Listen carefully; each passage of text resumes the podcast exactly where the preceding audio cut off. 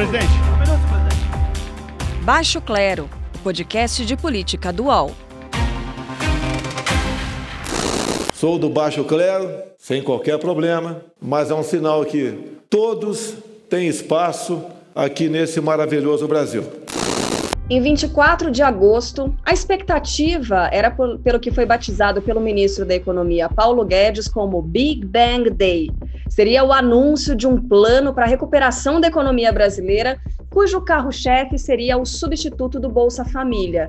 Mas vinte e poucos dias depois. Quem porventura vier propor para mim uma medida como essa, eu só posso dar um cartão vermelho para essa pessoa. Mas por parte do governo, jamais vamos congelar salário de aposentados, bem como jamais vamos fazer com que o auxílio para idosos e pobres com deficiência seja reduzido para qualquer coisa que seja. No meu governo está proibido falar a palavra Renda Brasil. O presidente Jair Bolsonaro anuncia o fim do Renda Brasil. Nada de Renda Brasil, cartão vermelho para quem tocar no assunto e ainda mais proibição até o ano de 2022. Esse tema, o termo, foi banido do vocabulário do governo. O que mudou em tão pouco tempo? Qual é a motivação dessa alteração de rumo tão brusca? Por que somente em 2022 a gente pode voltar a falar sobre esse programa? Como é que o ministro resiste por tanto tempo à fritura pública do Congresso e também do governo? Começa agora o Baixo Clero, o podcast de política do UOL, que vai abordar ainda as ações de combate às queimadas do Pantanal, a acusação do vice-presidente de sabotagem na divulgação de dados e também quais são os critérios que definem sobre quais temas a ministra Damares Alves deve se posicionar. Eu sou a Carla Bigato, converso sempre por aqui com os nossos colunistas. Diogo Schelp, tudo bem, Diogo? Tudo bem. Maravilha. E a Carol Trevisan também, tudo bom, Carol? Tudo bom, Carla, e você? Beleza. Diogo, o curioso foi que o presidente, no início de um vídeo que ele postou nas redes sociais, né, falando do Renda Brasil, é, ele exibiu reportagens diferentes, demonstrando que havia, sim, estudos sobre o congelamento de aposentadorias para bancar esse novo programa, o Renda Brasil. Exibiu reportagem do Jornal Folha de São Paulo, do Estadão, Isto É, uma série ali de recortes né, de, de jornal e também de portais da internet. Queria saber, na sua opinião, será que foi uma falha de comunicação dentro do governo? O presidente ficou sabendo pela imprensa, ou foi mais uma armadilha arquitetada para que o presidente tomasse as rédeas da narrativa mais uma vez, né? Olha, Carla, é, pode perfeitamente ter sido uma jogada ensaiada do presidente né, para se blindar de uma medida que é impopular. Né? Ou pode ser que ele realmente só ficou sabendo pela imprensa, porque Bolsonaro lhe dá mostras de ser aquele tipo de chefe que fica impaciente quando um colaborador chega para apresentar detalhes técnicos de uma ideia. Né? É, o que eu achei interessante naquela cena foi o fato de que o presidente se rendeu à importância da imprensa profissional, ou involuntariamente escancarou essa importância, né? A imprensa que não fica, como ele gostaria, apenas falando bem do governo. Né? Porque se não fosse pela imprensa, esses planos de congelar a aposentadoria não teriam vindo a público tão cedo. Né? E ele não se veria obrigado a dar satisfação sobre o assunto. É, então, é, esse, é o, esse aí é que é o verdadeiro valor da imprensa, né? que é tão maltratada e atacada atualmente. Bom, pois é. O Carol, como é que o Paulo Guedes consegue se manter por tanto tempo nessa corda bamba, né? Seria também uma outra pergunta. O Renda Brasil em 2022, o que foi o posto Ipiranga na campanha de 2018 para o Bolsonaro, seria um, um pilar da nova política econômica? Claro, Diogo, o que eu apurei essa semana em relação a essa fala do presidente Bolsonaro e a situação do ministro Paulo Guedes nesse momento é, no governo é uma situação muito ruim, né? Ele está sem nenhuma moral, ele foi completamente frito, ele vem sendo fritado aí nos últimos nas últimas semanas sem dó nem piedade, apesar do presidente se, na, na posse do Pazuello, ministro da Saúde, dizer, elogiar e tal, a gente sabe como é que é o jeito de operar do presidente Bolsonaro. Isso pode é, a qualquer momento mudar. Então, assim, do ponto de vista do mercado, que é o que importa mesmo nesse momento, o Paulo Guedes está sem nenhuma credibilidade. Sem nenhuma credibilidade, não dá para você ser ministro da Economia, porque você não consegue nem estabilizar a situação é, é, do mercado financeiro, né? Então, você cria ali mais crise ainda do que a gente já tem que, que enfrentar. E o Renda Brasil, bom, não importa o nome, né? Era uma questão de nome, então, a gente segue com esse problema, que é tentar é, viabilizar o, um programa de transferência de renda que seja como Bolsa Família melhorado, porque é, o auxílio emergencial acabou por mostrar isso, que o Bolsa Família estava muito defasado e por isso teve um impacto tão grande. Por outro lado, era bastante dinheiro mesmo, e nesse momento o governo não tem mais de onde tirar esse dinheiro. Então, a próxima pessoa que vier, e eu acho que tem uma disputa bem interessante aí, vai ter que lidar com isso é, e, e, e, pautar esse tema da, da, renda básica, ou renda mínima, ou auxílio emergencial, ou é, Bolsa Família ampliado, né, Carla? Mas a gente pode falar disso, se você quiser falar agora.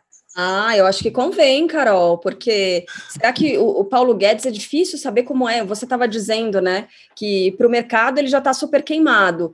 E eu me lembro que você disse aqui uma vez, em um dos episódios do Baixo Clero, que para o mercado, essa coisa da economia, de estabilidade, é, o, o, produto é a confiança, né? Quando você Exato. queima a confiança, a coisa fica complicada. E é o que está acontecendo com o Paulo Guedes para o mercado agora, não?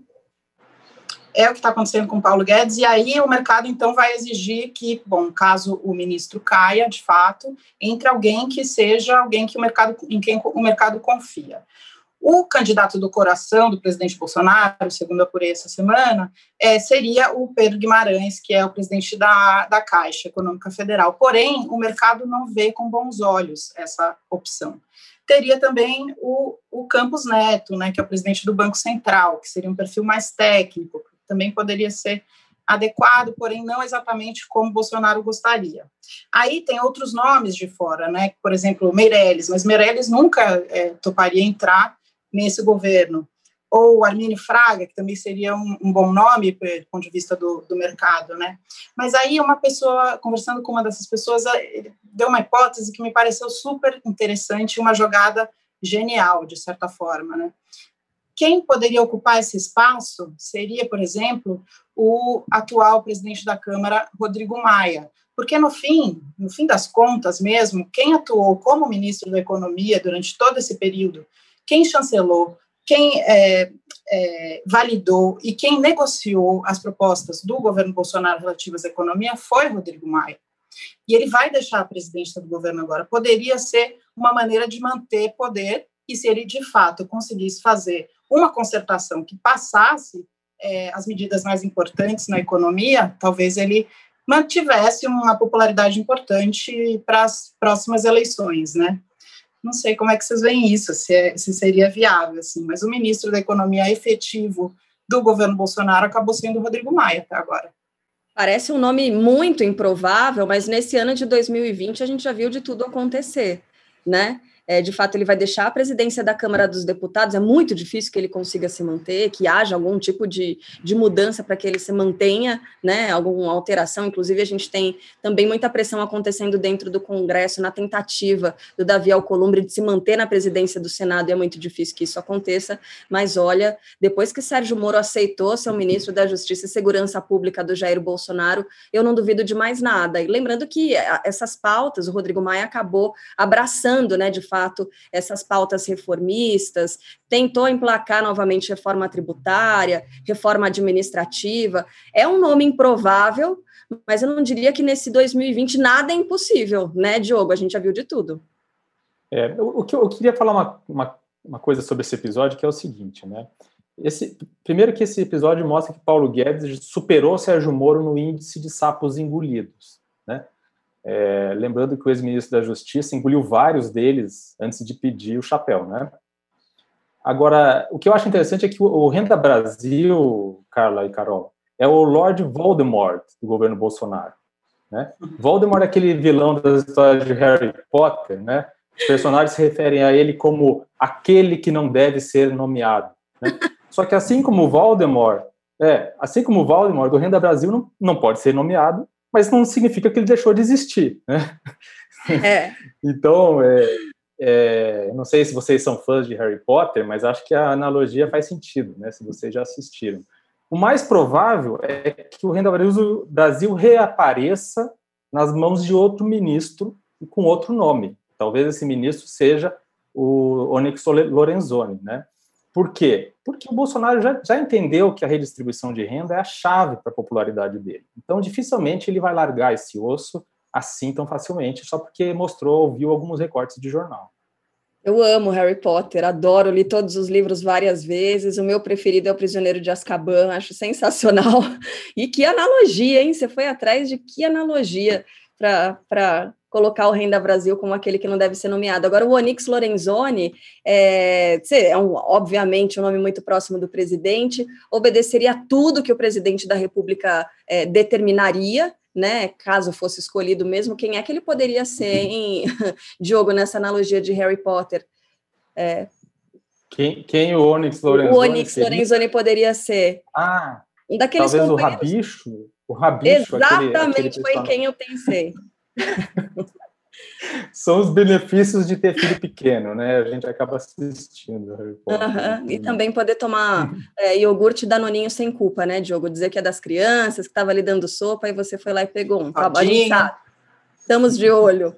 Gente, deixa eu perguntar uma coisa e aproveitar aqui. A gente já é, fala em eleição de 2022, parece uma coisa é, absurda, já que a gente está no meio da pandemia ainda. Tem muita empresa que não conseguiu se recuperar, não vai sobreviver a essa pandemia, e o pessoal já está de olho em 2022. Mas a gente, né, como os políticos estão pensando nisso, a gente tem que também dar uma espichada, dar uma olhadinha mais para frente para tentar é, entender o que está acontecendo. E esse tipo de notícia é, de que o Renda Brasil é, acabou sendo banido do vocabulário, não pode tocar nesse assunto, aí vai acabar com Bolsa Família para colocar um outro programa social no lugar, tudo bem, mas existe esse risco de o Bolsa Família não existe mais. Eu queria saber qual é a percepção de vocês com relação à insegurança que esse tipo de notícia pode provocar nos eleitores que dependem né, desses programas sociais. Qual será o custo político, se é que há algum custo político, desse novo capítulo de desencontros e mudanças de rumo no governo? O que, que você acha, Carol? É, tudo vai depender de como isso vai se desenrolar no, no, ano que vem, né, Carla? Porque sem dúvida nenhuma vai ter um impacto sobre a população que hoje em dia, atualmente, é os 12%, ou seja, a maioria da base do, de apoiadores do governo Bolsonaro estão ligados ao auxílio emergencial, mas a gente também, ao mesmo tempo, vai, vai ver uma tragédia social, né? Porque se nada for feito, porque a gente já está vendo que o impacto é, dessas perdas é sobretudo sobre a população negra, sobretudo sobre as mulheres negras. Então, assim, eu não estou torcendo para isso, não. Estou torcendo para que o governo consiga achar uma solução. Agora, uma questão interessante que o, o Diogo falou agora, trazendo o, o Onix como uma das opções, né? Vocês sabiam que o Renda Brasil ele não estava sendo gestado dentro do Ministério da Cidadania, como sempre foi o Bolsa Família, ele estava sendo gestado dentro do, do Ministério da Economia. Por isso, essa desconexão, isso é muito característico desse governo, né? Esse governo não tem mesmo um é, know-how, não tem vontade política de fazer algo mais voltado para o social e menos para a economia. Tanto é que colocou ali nesse chapéu o Renda Brasil e não deu certo, agora é o programa inominável. Né? Então, seria uma tragédia terrível, assim, e também seria é, impactante na popularidade do presidente Bolsonaro, sim, Carla. E aí, Diogo, impacta, não impacta? Tem custo político, não tem? Eu acho que tem, tem custo político, tanto, tanto, que eu acho que ele não vai abandonar essa ideia. É, aparentemente não estava satisfeito com as soluções que, que a equipe econômica estava trazendo para a realização desse plano. É, a questão é que, de fato, não existe mágica, né? O dinheiro, de fato, tem que vir de algum lugar. Né? Então, é um pouco essa história de dizer, ah, o Bolsonaro não estava sabendo de nada, né? Ele faz uma live desautorizando todo mundo, mas a equipe econômica é dele, né? Então, é, realmente, ele sabe né, da dificuldade, ele tem que saber da dificuldade que é tirar esse dinheiro de algum lugar num ano em que já se gastou muito, né? E por necessidade, enfim, mas enfim, gastou-se mal também, como já se sabe, né? Tem reportagem recente é, mostrando que o, o, dinheiro emergencial, por exemplo, não foi distribuído de maneira equânime para os estados e municípios. É, enfim, mas gastou-se muito, gastou-se mal e o dinheiro para um novo programa tem que vir de algum lugar. Uhum. Vocês querem dar sugestão de nomes para esse novo programa? Se for, bom, vou, vou, puxar aqui a fila, vocês sabem que eu sou um, pouquinho debochada, né? Eu gosto de piada, de trocadilho, essas coisas. Em sendo Onix Lorenzoni, o ministro responsável pelo novo programa, que não pode chamar Renda Brasil, eu sugeriria alguma coisa do tipo caixa, já que é para guardar, né, alguma coisa, caixinha, e dois, porque é o segundo programa, então caixinha dois, quem sabe um programa liderado pelo Onix Lorenzoni, programa social. Vocês querem dar sugestão de nome? Não. Carla, o, o nome Bolsa Família é uma marca muito forte, né? Eu acho muito difícil se livrar, se o governo quiser rebatizar esse nome, se livrar dele, porque ele é muito. Ele já ficou marcado como um programa muito importante. É, né? Eu também não mexeria no nome, não. Quer, Diogo? Eu não me arrisco, eu não me arrisco, Carla, a dar um nome, não. Não quero dar ideia. Depois eu falo aqui, adoto um nome e vão dizer que, que o filho é meu. Ah, verdade. Bom, vamos mudar de assunto, então. Vamos passar dessa fritura né, da equipe econômica do governo para as queimadas. Pantanal, arde em chamas já há semanas. As cenas dos animais feridos, da vegetação de, devastada correm o mundo, enquanto o vice-presidente da República se apoia em denúncia de sabotagem para tentar explicar o que está acontecendo. Vamos ouvir o que o Hamilton Mourão disse nessa semana. Até dia 31 de agosto, nós tínhamos 5 mil focos de calor a menos do que 31 de agosto do ano passado, entre janeiro ou agosto. Agora, o INPE não divulga isso. Por quê? Não é o INPE que está divulgando, é o Dr. Dacton lá, que é o diretor do INPE, que falou isso. Não, é alguém lá de dentro que faz oposição ao governo. Estou deixando muito claro isso aqui. Aí, quando o dado é negativo, o cara vai lá e divulga. Quando é positivo, não divulga. Parecem ser dados conflitantes, né? Porque esse dado que o vice-presidente da República é diferente, primeiro, da realidade do que a gente está vendo, de eh, os moradores dessa região combatendo as queimadas, de dono de pousada, e eh, agora, né, com apoio de bombeiros também e de uma força-tarefa para tentar é, debelar as chamas por lá, mas é diferente do que a gente está vendo na realidade de outros dados do INPE também que mostram que as zonas de calor cresceram demais, né, no, nos estados do Mato Grosso, Mato Grosso do Sul. Agora, tentar explicar desse jeito não parece um gasto desnecessário de energia, Diogo Schelp, em vez de buscar os culpados, os responsáveis por isso de fato, combater o fogo de forma eficaz? É, não faz, não faz sentido, né? Ele está é, culpando o, mensageiro, né? Em vez de, de, de, falar sobre o próprio problema em si, né? É, o fato é, como você estava falando mesmo, os números são realmente recorde. Né? Setembro ainda não acabou e já bateu o recorde de queimadas, desde que se tem registro. É, ele falou 5 mil, já são 6.500 focos de fogo até agora. É, uma área queimada que equivale a 15 municípios do Rio de Janeiro. Né? É, um aumento no índice de monóxido de carbono de mais de 3.300% no ar das cidades do Centro-Oeste.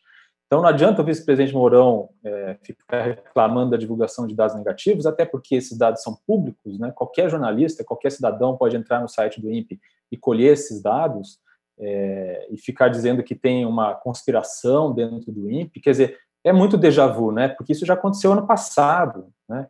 Com, a questão das queimadas na Amazônia, foi a mesma coisa. O presidente Bolsonaro, no ano passado, falando que tinha uma conspiração, que estavam fazendo sensacionalismo com os dados do INPE e tal. O fato é que o fato é que o governo reduziu em 58% o orçamento para prevenção e combate a incêndios florestais do ano passado para agora. Né? É, as multas para quem inicia incêndios e que depois saem do controle também caíram drasticamente. Então, é, é, é, aquela coisa, né? Tem, tem questões climáticas que agravam o problema, mas o governo não pode dizer que se esforçou para minimizar esse problema, porque os dados objetivos aí, quantitativos, mostram que o governo, em vez de aumentar a prevenção ou fazer algo para evitar que um problema que é conhecido é, tome essas proporções, ele fez exatamente o contrário. Né? Então, é só isso que dá para dizer, né? Não dá para não dá para eles culparem o mensageiro.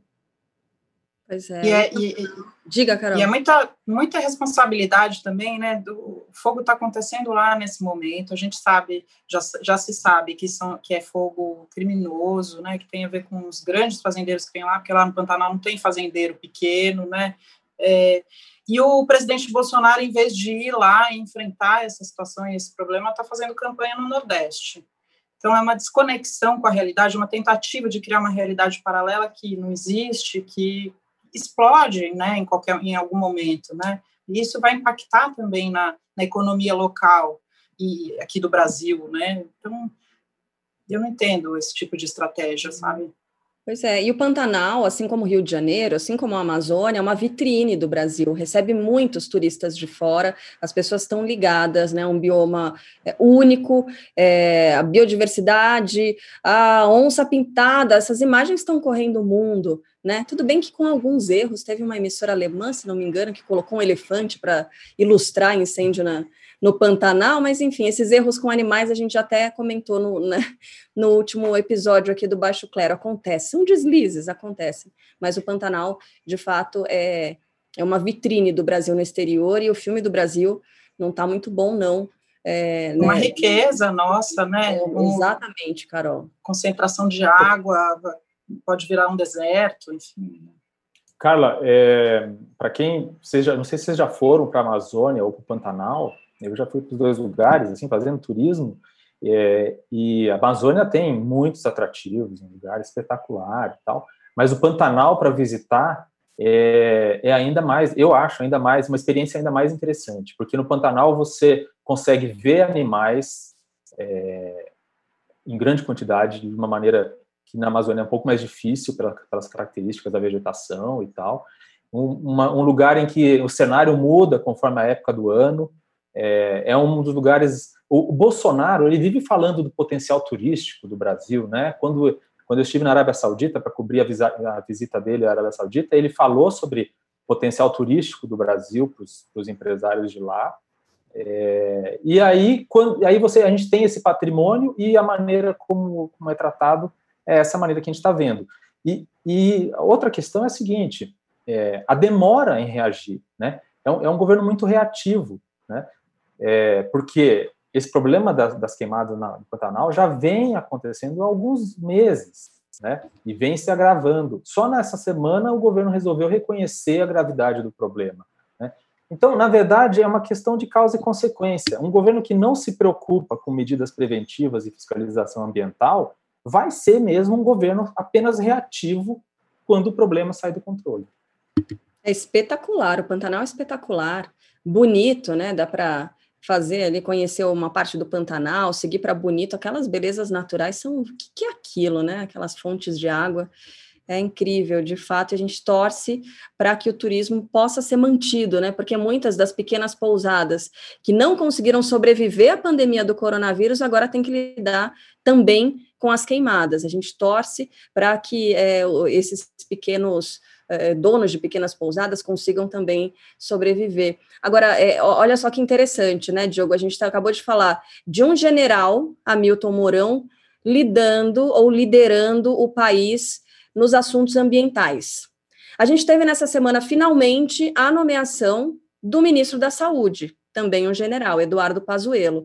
E agora temos um coronel da reserva como presidente da Fundação Nacional das Artes, a Funarte. É bastante farda envolvida, hein? É muito pano verde-oliva aí para conseguir manter esses ministérios, Jogo Shelp.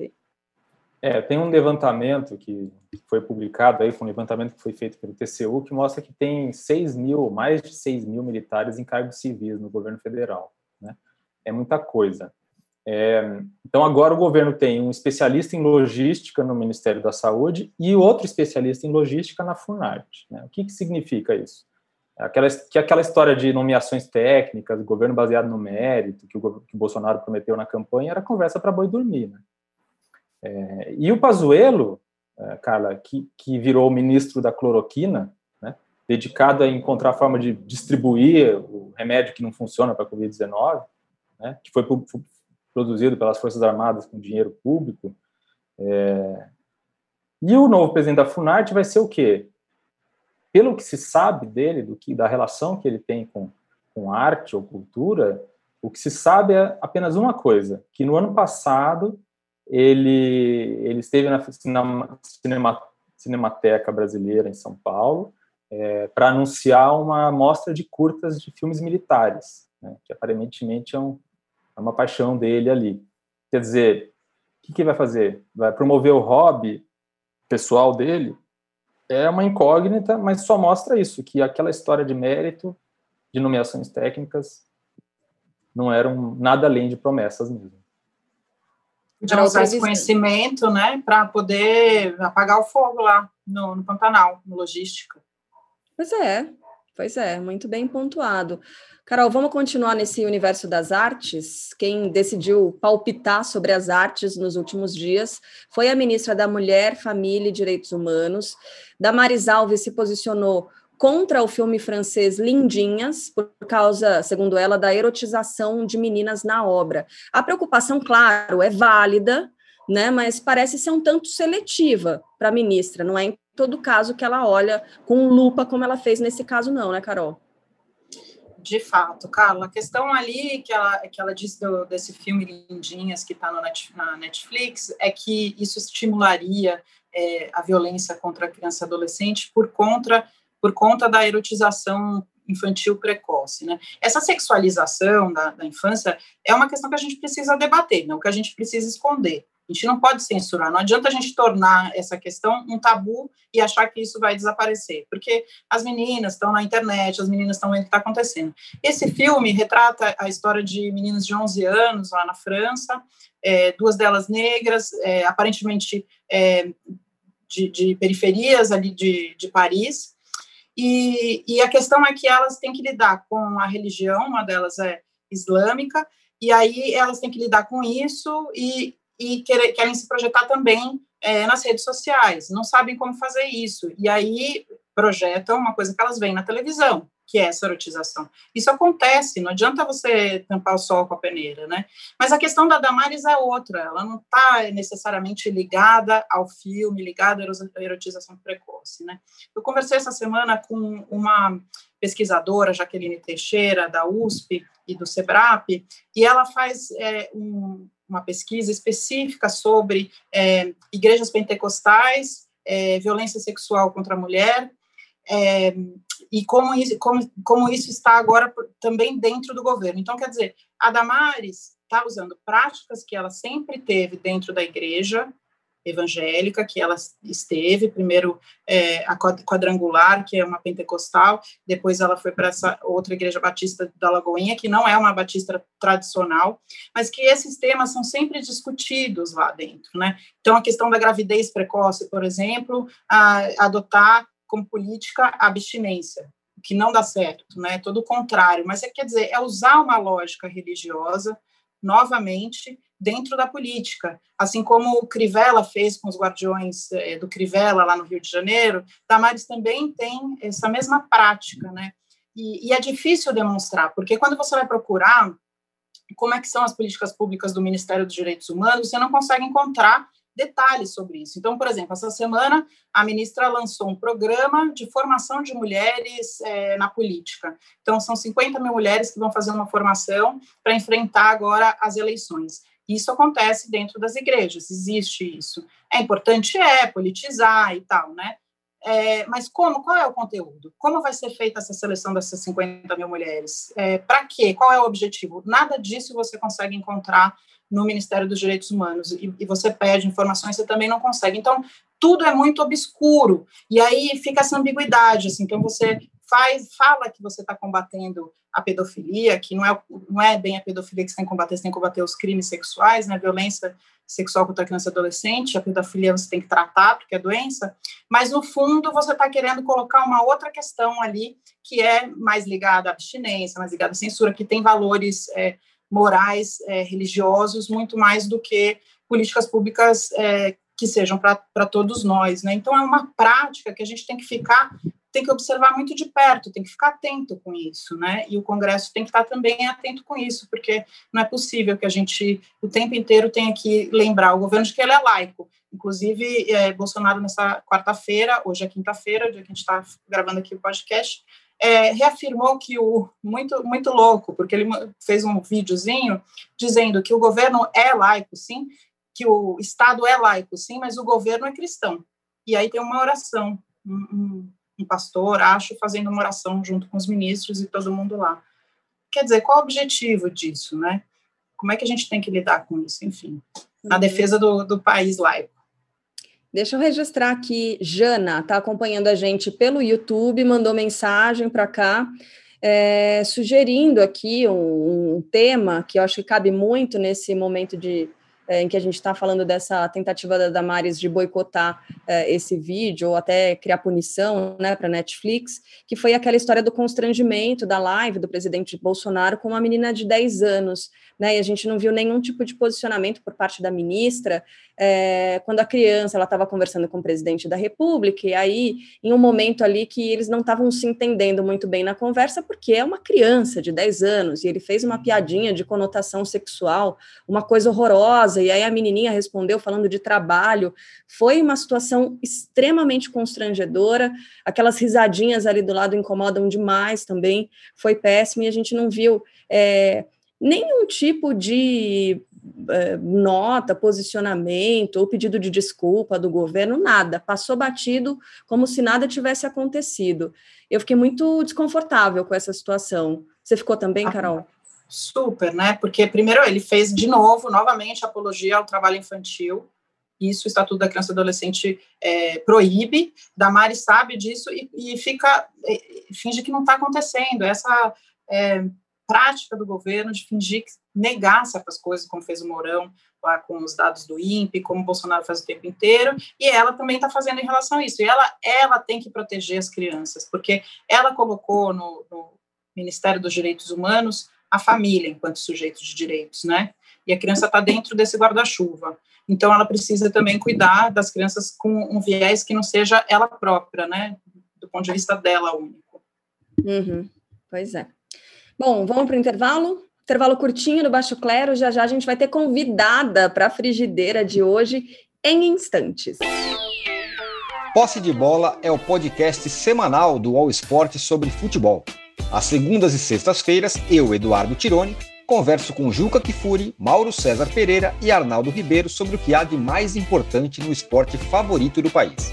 Você pode ouvir o Posse de Bola e outros programas do UOL em uol.com.br/podcasts, no YouTube e também nas principais plataformas de distribuição de podcasts. Recebe salário, faz transferência, pagamento, recarga de celular e até empréstimo, tudo sem taxa. PagBank, a sua conta grátis do PagSeguro. Baixe já o app e abra sua conta em 3 minutos. Segundo bloco do nosso podcast de política Baixo Clero e hoje contamos mais uma vez com a participação da jornalista, colunista do UOL baseada em Brasília, Carla Araújo, minha xará. Tudo bem, Carla? Tudo bem, Carla, e você? Como vai? Tudo bem, Carol? Tudo bem, Diogo? Tudo bem? Oi, querida. Bom, minha xará está por aqui, porque pelos próximos episódios do Baixo Clero, enquanto eu estiver em férias, Carla é quem vai comandar aqui, quem vai tocar, quem vai conversar com a Carol Trevisan e também com o Diogo Schelp. Eu vou apresentar, aproveitar, na verdade, Carol, Diogo, a presença da nossa queridíssima Carla Araújo por aqui, para a gente abordar rapidamente o assunto do dia, né? O adiamento do presidente Jair Bolsonaro pelo ministro Marco Aurélio Melo, lembrando que o decano Celso de Mello tinha determinado né, que esse depoimento na investigação sobre a interferência da Polícia Federal deveria ser presencial. Agora, esse adiamento, Carla, a gente pode dizer que representa talvez a vitória da semana para o Bolsonaro, né? Sim, Carla, eu acho que foi uma. O presidente, desde que. É, é já lá atrás, ele já pedia e dizia que queria ser por, por escrito, né? Apesar dele falar que ele não se importaria em depor é, presencialmente, obviamente a gente sabe que o presidente é uma pessoa que fala muito e teria altas é, probabilidades de se complicar se ele fosse falar presencialmente. Desde o começo, o próprio ministro da Justiça, a AGU e outros interlocutores do presidente falavam que era o correto usar o precedente de outro governo, por exemplo, Michel Temer, e depois por escrito. O que aconteceu nesse caso foi muito interessante, porque quando o, o Celso de Mello determinou esse, esse depoimento presencial, é, o pessoal do Planalto fez ali uma estratégia de não vamos enfrentar o STF, vamos ficar ali, porque em outras ocasiões o presidente foi para frente, bateu, teve aquela vez que ele disse acabou, porra, numa decisão ali do Alexandre de Moraes, no inquérito das fake news, e dessa vez não. Eles fizeram uma estratégia diferente. Vamos, não vamos enfrentar. Por quê? Porque daqui a pouco o Celso de Mello vai se aposentar, vamos tentar ganhar tempo. Então, ali nesse, nesse cenário da semana passada para cá, eles ficaram traçando a estratégia para recorrer via GU, mas eles ficaram esperando essa intimação da PF, do depoimento que veio ontem. Assim que veio o depoimento, a AGU recorreu, e aí hoje o Marco Aurélio mostrou que, como o Celso de Mello está afastado, achou que vai levar para o plenário, é, decidiu levar para o plenário. Com isso, o presidente ganha tempo no plenário, provavelmente as coisas demoram um pouco mais, e aí tem ali um tempo que eventualmente pode ser que saia o decano da corte, e aí entre ali um ministro indicado pelo presidente, o que para o governo é uma, uma grande chance dele conseguir é, depor por escrito, né? O que para ele é o ideal. Pois é. Não foi nem nos debates, né? Durante a campanha, não vai enfrentar ali. Não, ele tem que responder à Polícia Federal, né? Ali é. fica complicado. E com certeza a gente sabe, obviamente, que por escrito não é uma coisa que será redigida por ele, né? Ele tem advogados para isso. Então é, é uma defesa que fica muito mais robusta do que presencialmente você ali sendo eventualmente pressionado, enfim apesar de ser presidente da República, né, é, fica mais delicado. Alguém em espírito de porco ali tomando depoimento vai dar uma coceirinha na língua para perguntar, presidente, por que é que a primeira-dama Michele Bolsonaro recebeu 89 mil reais em cheques do... de Fabrício Queiroz? Será que não? Será que essa pergunta vai surgir? Deveria, né? Aí ah, ele iria usar o direito de poder ficar calado, provavelmente, Carla. Com certeza. Bom, para que a Carla Araújo se ambiente totalmente aqui no nosso Baixo Clero, hoje ela vai trazer também o nome de quem é que, na opinião dela, mandou muito mal nessa semana e merece ir para a frigideira. E olha a colher de chá, hein, Carla? Você vai ser a primeira da fila, não vai ter é, chance de queimar, literalmente, o seu indicado. Quem é que vai para a frigideira nessa semana? Então, Carla, na verdade, eu escolhi uma pessoa aqui pensando, poderia ter várias, né? Mas eu escolhi uma pessoa que eu acho que pela semana vale a pena a gente deixar em evidência, que é o ministro da Saúde, o Pazuello, que ele foi efetivado no cargo e ontem no discurso de posse, uma posse que estava bem cheia, cheia de militares, cheia de ministros, enfim, bem prestigiada, digamos assim. É, um pedaço do discurso dele me chamou a atenção, em que ele falou assim: nós combatemos o coronavírus sabe? No dia que assim a gente passa a marca de 134 mil mortes, assim, eu não consegui entender aonde a gente combateu o coronavírus. Então, eu acho que esse discurso é, que ficam aí são palavras soltas, né? Acho que tem que ter um pouco mais de responsabilidade agora, ministro efetivo da Saúde, aí diante de um quadro que ainda é muito grave. Falou como Será que ele muda de, de postura, gente? Será? Pazuelo? Sinceramente, ah, eu Carol, né? eu acho difícil. É, até porque ele conseguiu permanecer no cargo por isso, né? Por não ter uhum. chamado atenção, por ter ficado quietinho. Teve um, um, gaiato que disse aí que, que o Eduardo Pazuello é, assumiu o Ministério da Saúde por uso capião. Ficou lá. O que, que você está fazendo é. aí? Ah, tô aqui. Meio não, que... eu acho que ontem, no discurso dele e do presidente na posse, ficou muito claro que ele foi o ministro que encampou a cloroquina, encampou todas as bandeiras do Bolsonaro, fe, fez críticas ao distanciamento, fe, fez críticas ao lockdown. Ele realmente virou ali o ministro é, perfeito da saúde para o presidente, entendeu? E, e, o presidente ontem também fez um discurso nesse sentido, dizendo que não tinha que ter fechado escola, que não tinha que ter fechado uma série de coisas. Eu acho que, assim, é, apesar de o Pazuello estar né, aqui nos bastidores, celebrando essa, essa efetivação, é, acho que é ruim essa, esse tipo de declaração, enquanto ainda a gente tem um cenário de mil mortes por dia, né, cerca de mil mortes por dia, acho que ele é o meu primeiro, minha primeira frigideira. Nas próximas três semanas aí eu vou ver como que a gente vai seguir. Ó, não é o meu cachorro, gente. Não é o seu? Não, é o da rua. Vamos deixar bem claro, hein? É, faz parte. Carol Trevisan, quem é que vai para a frigideira nessa semana, na sua opinião? Querida, então, é, nessa semana eu vou colocar na minha frigideira o ministro do Supremo Tribunal Federal, presidente do Supremo Tribunal Federal e do Conselho Nacional de Justiça, Luiz Fux.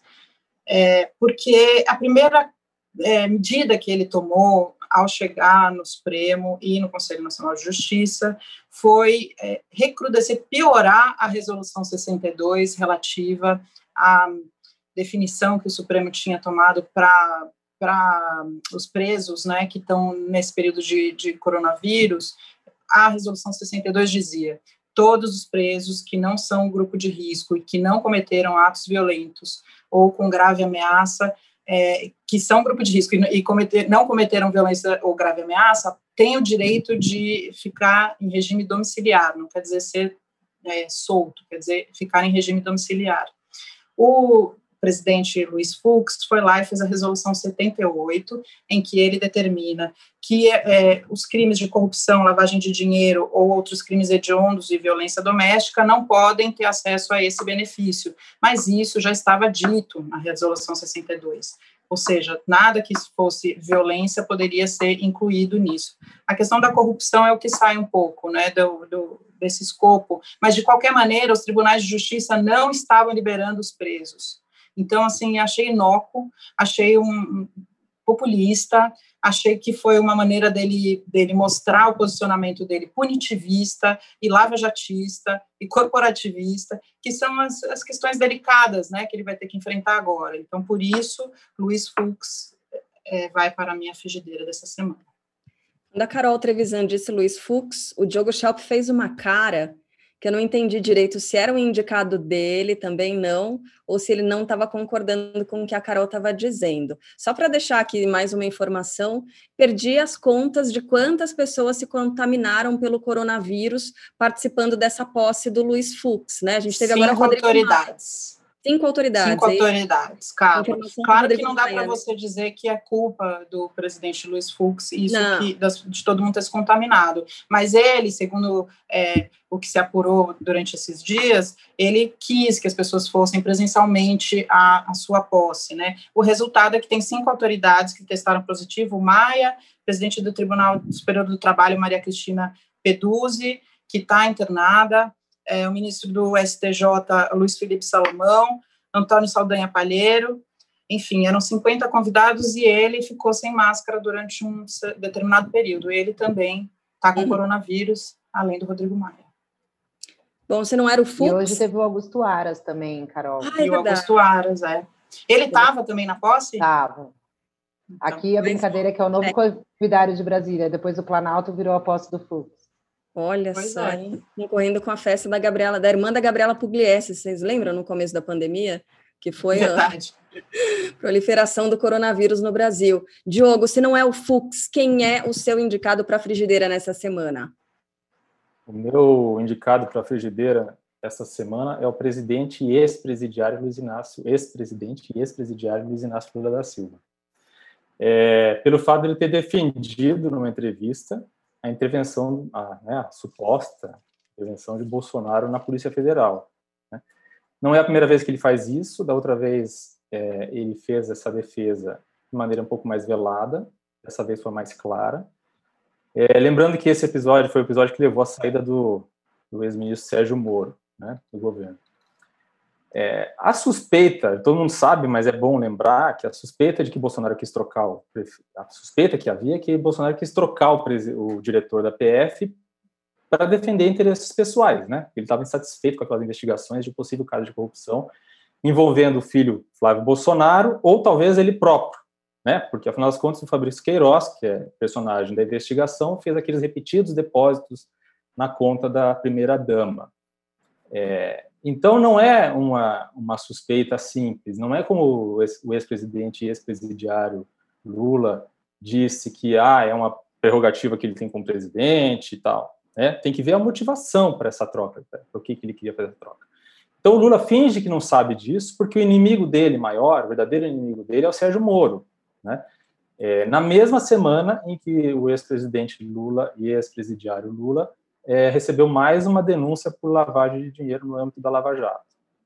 E Lula, que cada vez mais fala como se fosse um pré-candidato para 2022. Pode é, sonhar em fazer, por enquanto. Gente, deu até uma travadinha no fim da frigideira do Diogo. É sabotagem. Segundo o vice-presidente da República, é sabotagem isso aí mesmo, Diogo. Alguém quer uhum. fazer alguma colocação? Quer contestar essa indicação? Porque Carla Araújo, de vez em quando, eles brigam, viu? Sobretudo ah, no quadro é? da frigideira. É, vez ou outra Nossa. sai arranca rabo aqui no E aí você fica no meio intermediando aí a briga? Só botando fogo, só botando lenha na ah, frigideira. Então tá, vai aumentando a temperatura para ver, né, quem é, se queima no final. Não, mas a ideia não é queimar, né? Deixa não, que Eu vou sentir Legal. muita falta de vocês, viu? Carol Trevisan, muito obrigada.